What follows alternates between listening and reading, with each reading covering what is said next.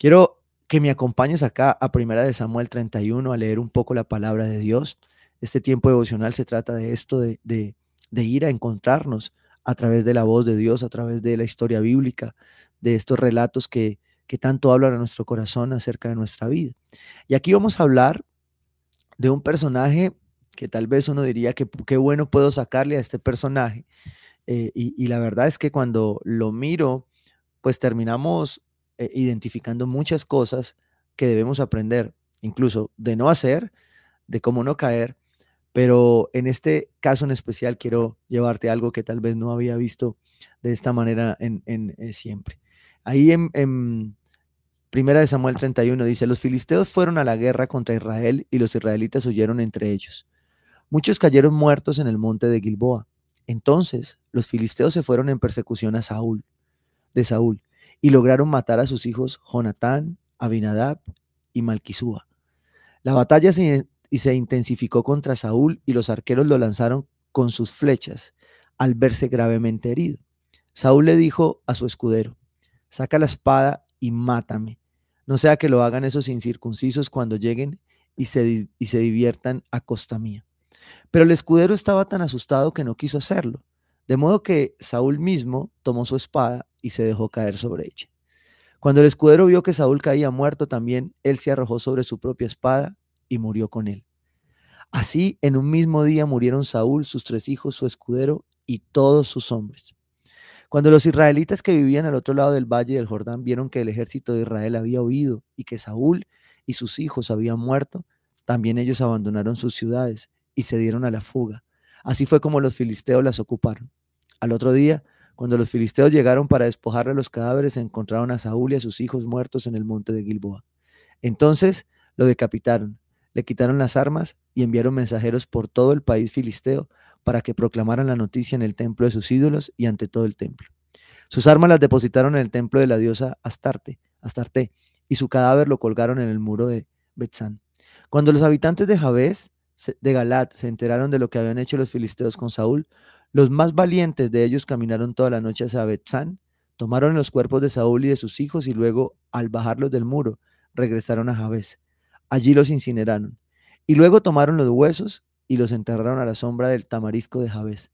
Después de eso guardaron siete días de ayuno.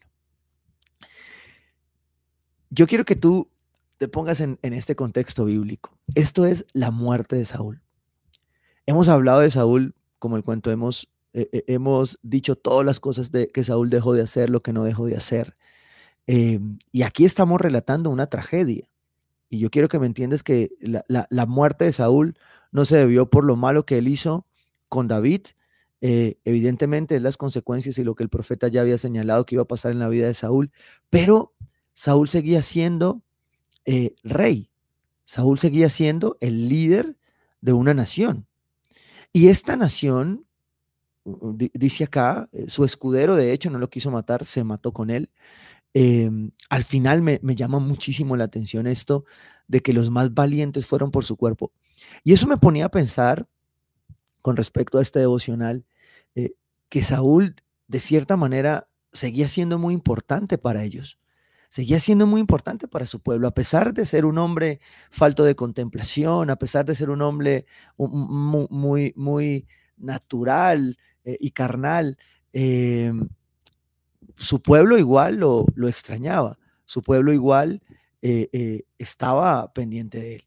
O sea, iba a pasar algo acá que tal vez ni usted ni yo podríamos algún, en, algún momento haberlo comparado, pero, pero estudiando esta, leyendo este pasaje, encontraba eh, eh, un comentario del pastor eh, Swindle, donde hace una analogía tremenda. Dice que detrás de esta gran tragedia de la vida de Saúl hay una analogía muy interesante, una analogía entre la muerte de Saúl y la muerte de Cristo. Y a mí eso me sorprendió porque yo digo, ¿cómo puedo comparar esto? Bueno, ese es el gran poder de la palabra de Dios para a veces sacar eh, de contexto, del, mismo contexto, eh, unas ilustraciones, unas analogías que nos pueden llevar a, hacer las prácticas para nuestra vida. Y aquí empiezo como a ver unos puntos donde en lo que leíamos encontrábamos en qué se puede parecer la muerte de Saúl a la muerte de Cristo. La primera de ellas es que la muerte de Saúl para estas personas podría parecer el fin. ¿sí? Se acababa una esperanza porque su rey había muerto. Habían sido vencidos en batalla por sus enemigos, por los filisteos. ¿sí? Y Saúl muere y, y que pudo haber estado esta gente. Lo mismo que tal vez pensaban los discípulos cuando, cuando Jesucristo muere. Y es que no había esperanza. Es que llegaba una noche oscura que no íbamos a pasar. Y en Cristo hemos aprendido a pasar estas noches oscuras, entendiendo que hay otra victoria más adelante. Pero acá se pudieron sentir igual, y usted también se puede haber sentido igual en algún momento como este pueblo, eh, eh, eh, cuando se pierde algo, cuando pierdes una batalla. Dice, de igual manera la muerte de Cristo pareció ser el fin de toda esperanza nacional y espiritual. Era el rey. El pueblo lo había nombrado, lo había escogido, pero Dios lo había aceptado como autoridad. Y Saúl tenía autoridad. De hecho, aquí se evidencia que su ejército, su pueblo, todavía se sujetaba a él, ¿sí? A pesar de su condición, Y, esta es la primera característica acerca de cómo se puede, en esta analogía, pensar que la vida de Saúl aquí representa también la vida de Cristo. La segunda razón es que la muerte de Saúl parecía que el adversario había tenido la victoria final. Y, ayer en experiencia bíblica en comunidad lo comentábamos. Em, cuando tú lees, y acabamos de pasar Semana Santa, cuando tú ves esta noche oscura, el sepulcro, eh, el adversario, el enemigo celebró una victoria, porque pensó que sobre esa muerte había una victoria. Pero lo que Cristo iba a pasar después era que no iba a haber esa victoria. Bueno, en el caso de Saúl sí eh, había una victoria temporal para el pueblo, para el entorno, el contexto del pueblo, ¿sí? Porque parecía que el adversario era ganado. Cuando Cristo murió pareció que el adversario de nuestras almas había ganado, pero debió haberse alegrado en el infierno, sin embargo no sabía que la victoria iba a llegar después. Por eso dice la palabra, la victoria es mía, dice el Señor, ¿sí? Pero el enemigo estaba reclamando una victoria. En el caso de Saúl, pareciese lo mismo. He vencido, les he ganado. Dice que se pavonearon, cortaron su cabeza y, y la llevaron a los atrios para dar significado de esta, de esta muerte. El enemigo a veces piensa haber ganado y tú piensas a veces haber estado derrotado, pero no es así.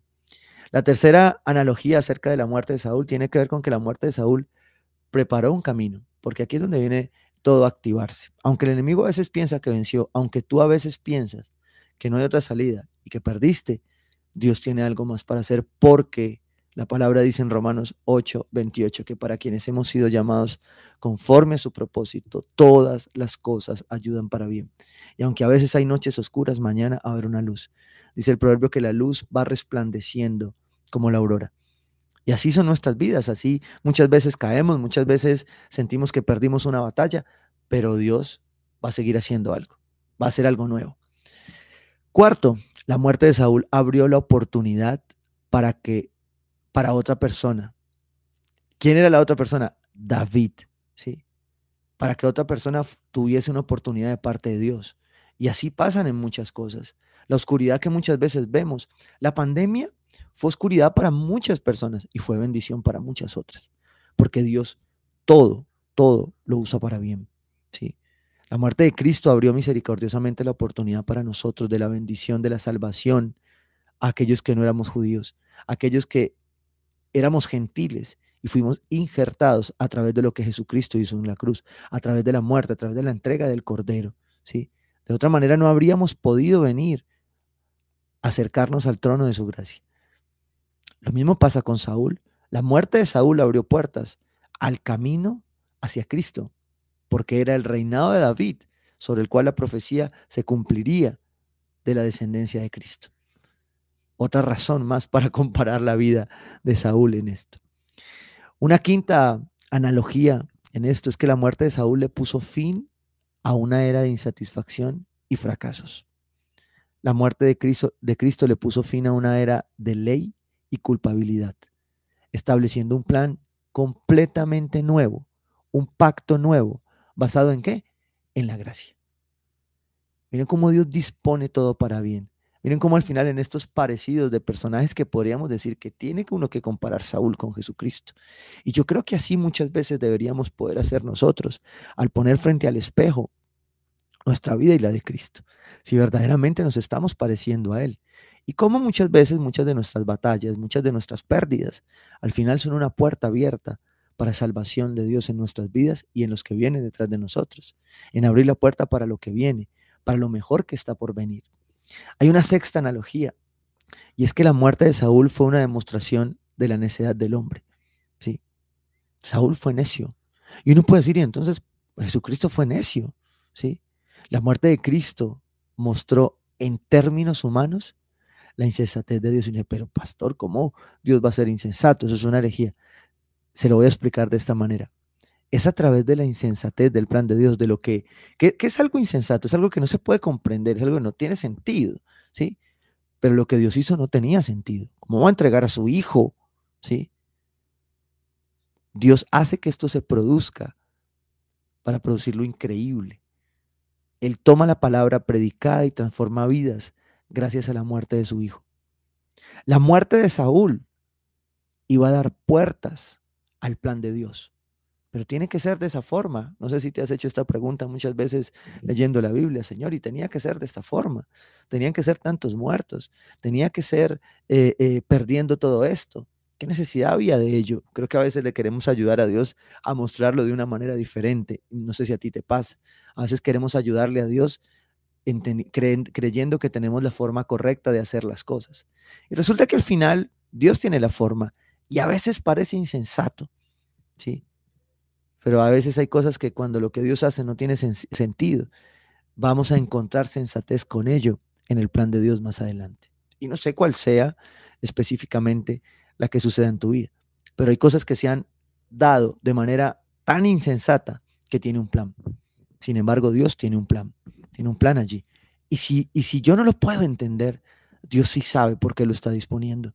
Y algunas cosas, como dice la palabra, no nos serán reveladas, pero Dios tiene un plan. Dios tiene un plan allí. ¿sí? Estas, estas analogías me llevaban a, pensar que, que, siempre Dios tiene algo por enseñarnos, que siempre aún en la vida de, de, de, de cualquiera Dios puede mostrarnos algo. La vida de Saúl, a nuestra manera, era una vida de insensatez, de falta de contemplación, la de mm, un hombre colocado por el pueblo que creía en Dios, conocía de Dios, pero que no vivía este Dios. Y sin embargo, a partir de él se muestra cómo todos estos hechos que sucedieron alrededor tenían que ver con la vida de David, tenían que ver con el plan de Dios. Saúl tenía que padecer, pasar todo esto porque hacía parte del plan de Dios. Y eso me lleva sencillamente a ver un Dios soberano, a ver, un Dios que todo está bajo control. Y esto siempre lo amplio de esta manera. Dios no es un Dios controlador. Dios, no, es un auditor que está pendiente de ti, de lo malo, de, de cómo miras, de cómo hablas. No, pero Dios todo lo tiene al control. No es controlador, pero todo está bajo su control. Así a veces nosotros creamos perderlo. Entonces es muy posible que Dios esté diciendo a algunos Saúles, que están en el proceso de vivir esta clase de vida, lamentablemente, ahora es el momento de que te detengas. Y cuando yo miro la vida de Saúl, cuando yo miro la vida de un hombre necio en la Biblia, yo digo, no, yo quiero aprender más bien de David, de José, de Daniel, pero oye, Saúl tiene muchísimo que, enseñarnos, eh, porque a veces nos parecemos mucho a Saúl. a veces somos más necios de lo pensado, a veces queremos actuar más en nuestras fuerzas, a veces nos cuesta detenernos a contemplar a Dios y queremos seguir haciendo todo en nuestras fuerzas. Y, a mí me encanta cómo Dios llega un momento en nuestra vida donde empieza a desbaratar todos los argumentos. Y me encanta cuando yo recibo personas que me dicen, mire pastor, yo no puedo hacer más en esta área. Yo no sé realmente cómo lo estoy haciendo. Al final, eh, eh, creo que estoy viviendo es por, por fe, porque Dios lo hace, porque yo no, no tengo el control de nada. Yo ahí tengo que decirle siempre, dale gloria a Dios, porque ese es el momento deseado, es el momento donde tú ya, ya no dependes de ti. Y los que de una u otra manera hemos tomado decisiones de fe, hemos tomado decisiones, por ejemplo, financieras, eh, laborales, sentimentales, donde hemos dicho, no más, quiero hacer tu voluntad y, y suelto esto y te lo entrego y no sé cómo va a pasar hemos tenido que llegar al final a, ver que la mano de Dios estaba ahí. En algo tan sencillo, por ejemplo, como, como hacer un presupuesto. ¿sí? Cuando uno hace un presupuesto, uno empieza a vivir por fe. porque, porque cuando tú miras tu presupuesto, miras el costo de vida, miras todo lo que está pasando, tú dices, es Dios. Es Dios el que me da sabiduría, dominio propio, el que me da la capacidad de hacerlo, el que me dice definitivamente, depende de mí. La vida de Saúl, cuando yo lo hago en esta analogía, guardando la proporción de Cristo, representa muchas veces nuestra vida, representa muchas veces lo que no hemos hecho, representa muchas veces em, ese deseo incansable, ¿sí? De, de, de, hacer las cosas en nuestras fuerzas. Y, siempre Creo que al final somos personas de fe, pero nos movemos también en obras. Eh, somos personas de fe, pero tomamos decisiones. Em, como Jesús se lo decía a los fariseos en su momento, eh, ustedes debían hacerlo uno y, y hacerlo otro. Y les estaba hablando precisamente en el contexto bíblico de la ofrenda, los diezmos, ¿sí? Y, estaba poniendo en equilibrio el dar. Estaba diciendo, ustedes debían dar, pero también debían bendecir al pobre, al huérfano. Eh, y yo tomo esa analogía para mi vida eh, y para tu vida en el sentido de que, de que nosotros tenemos que ser personas de fe, tenemos que soltar y entregar en Dios, pero tenemos que hacer lo que nos corresponde. Y si lo que nos corresponde es trabajar, tomar decisiones para santidad, eh, menguar, cortar hábitos, estamos viviendo una temporada de nuestras vidas donde las noticias cada vez son más malas. Cada vez son malas viejas. Pero tú y yo, a través de esta analogía entre Saúl y Jesucristo, tenemos que entender que tenemos otra esperanza. Mira, en esa última parte, cuando miraba eh, este pueblo, este pueblo perdía esperanza. Lo, decía ahora. Este pueblo está, pues, se acabó el rey, entonces ¿qué va a pasar aquí? Bueno, cuando Jesucristo muere, el pueblo también perdió la esperanza porque quería el Salvador. Pero esa preparación de esa noche oscura era para que esa esperanza fuera cierta para que tú la vivieras. Tú no sabes cuánta cantidad de personas viven hoy llenas de pánico, llenas de miedo, con temor a la muerte, con temor a, perder, con temor a no ganar, con temor a no casarse, con temor a divorciarse, con temor a todo. Como si lo que Cristo hubiese hecho no tuviese valor, no tuviese sentido. Y yo creo definitivamente que la palabra de Dios nos muestra que Dios tiene el control de todas las cosas. Y aquí nos está llamando en el pedacito de Saúl que a veces tenemos a decirnos, oye, vive con sensatez, vive como Dios manda, como dice Pablo. ¿sí? Es el momento de decirle al Señor, déjame en el bando correcto y toma tú el control. ¿sí? venimos en realidad como ovejas delante de nuestro Señor, no para pedirle que cambie de bando, sino simplemente para que Él tenga el control porque yo no sé cómo Él me quiere usar. Yo no sé cómo Él quiere que esta etapa de mi vida sea de testimonio, sea de bendición. ¿sí? Y seguramente eh, tú estás escuchando esto, no sé si ahora o tal vez después a través de los otros canales que, se escucha este devocional, y de pronto tú vienes a, a pensar que tu vida no tiene sentido y no tiene propósito. Yo quiero decirte que para Dios todo tiene un propósito, todo, todo. Hasta el malo, dice la palabra, fue creado, ¿sí? Fue creado para esto. Y en cada pasaje de la palabra de Dios, a través de la vida, en este caso de Saúl, tenemos que cerrarla de esta manera para entender lo que viene en la vida de David. Porque hemos venido hablando en este devocional acerca de David, de un hombre conforme al corazón de Dios, pero fue un hombre que tuvo luchas, que batalló, que caminó sin ver su propósito por fe. Fue nombrado rey siendo soldado, pero ya iba a ser rey, pero no era rey, sin embargo vivía. ¿Cuánto más nosotros deberíamos entender que somos hijos y que aunque a veces hoy no veamos cosas, vivimos por fe y no por vista? ¿sí? Las noches oscuras en nuestras vidas, estas noches de sepulcro, estas noches de pérdida, estas noches donde no le encontramos propósito a volver a comenzar, son producto, son impulsos, son eh, eh, una escala donde Dios se va a impulsar para hacer lo que quiere hacer en tu vida, para hacer tu propósito. Aún la muerte, dice el apóstol Pablo, que para nosotros el vivir es Cristo y el morir es ganancia. Por tanto, deberíamos enfocar nuestra vida entendiendo que todo lo que está pasando, que todo lo que está sucediendo tiene un propósito. Es posible que no lo entiendas hoy, pero estoy seguro que con contentamiento, que entendiendo que Dios quiere tomar el control de mi vida, pidiéndole que me enseñe a hacer su voluntad, clamándole como Jesús, Señor, esto está difícil, pero si esta es tu voluntad, pasa de mí esta copa. Y hay algo importante, por último, que a través de ello, a través de aprender que Dios me quiere hablar en cada circunstancia, en cada momento, yo pueda entender que su plan se va a cumplir. ¿sí? Dice el Salmo 139, ahí después del versículo 13, que todos los días de mi vida se estaban escribiendo en su libro como un plan. Y a veces, aunque nosotros nos salimos del libro y del plan, lo sentimos así, Dios no. Dios sigue sencillamente alargando esa historia para que tu nombre y el mío estén escritos en el libro de la vida. Pero para eso tenemos que entender que debemos conectarnos a ser más como Cristo. Si en la vida de Saúl, en esa analogía, yo encuentro cosas que se parecen a Cristo, en la mía yo debería hacer un resumen y entender que también hay cosas que se van a parecer a Él. ¿sí? Porque en esos sufrimientos, en esas situaciones, en esas noches oscuras, que estoy seguro ninguna se asemeja siquiera a lo que Cristo pasó, en esas noches oscuras es donde Dios está transformando mi vida, es donde Dios está formando mi carácter, es donde Dios está haciendo algo nuevo, es donde Dios eh, quiere llevarme a lo nuevo, es donde Dios quiere decirme, oye, Saúl, ahora empieza tu etapa de David, ¿sí?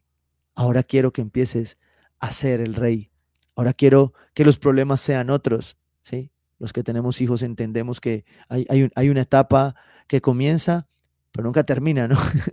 hay, hay, hay una etapa de preadolescente, una etapa de niñez, una etapa de adolescente. Y la vida es eso, transiciones. Así que si, si hemos tenido una, una etapa de Saúl aún allí, hay cosas que nos van a conectar con la imagen de Cristo, ¿sí? Por eso dice Efesios 4:15 que más bien al, al, conocer la verdad con amor, creceremos en todo hasta ser como aquel que es la cabeza, es decir, Cristo. Y cada circunstancia, cada situación que vivimos es sencillamente una oportunidad para conocer la verdad. Ideal en amor, como dice la palabra de Dios, aunque a veces no lo entendamos. Ese amor de Dios impredecible que, que no logramos comprender a veces, pero que estamos seguros tiene que ver con su plan y con su propósito en nuestras vidas. Y yo creo que en esta analogía entre Saúl y Jesucristo deberíamos cerrar entendiendo que hay una esperanza, que en cada relato de la palabra de Dios Jesucristo se nos revela. Estamos hablando del Antiguo Testamento y bueno, Jesucristo se aparece aquí a revelarse con una esperanza y es de que Él está por venir. Y con esa esperanza deberíamos sujetarnos a Él en arrepentimiento, entendiendo que hay algo nuevo para cada uno de nosotros. Si nosotros nos acercamos a Él confiadamente, entendiendo que es el único Señor y Salvador para nuestras vidas. Y que aunque a veces en nuestras pérdidas y en nuestras batallas sentimos que no está, Él te recuerda hoy que sí está, porque Él no te envía solo, Él va contigo. Y como Moisés lo decía, Señor, si tú no vas, yo no voy. Y creo que eso debería pasar en nuestras vidas, en cada momento, en cada noche, en cada situación que se va presentando en nuestras vidas. Amén.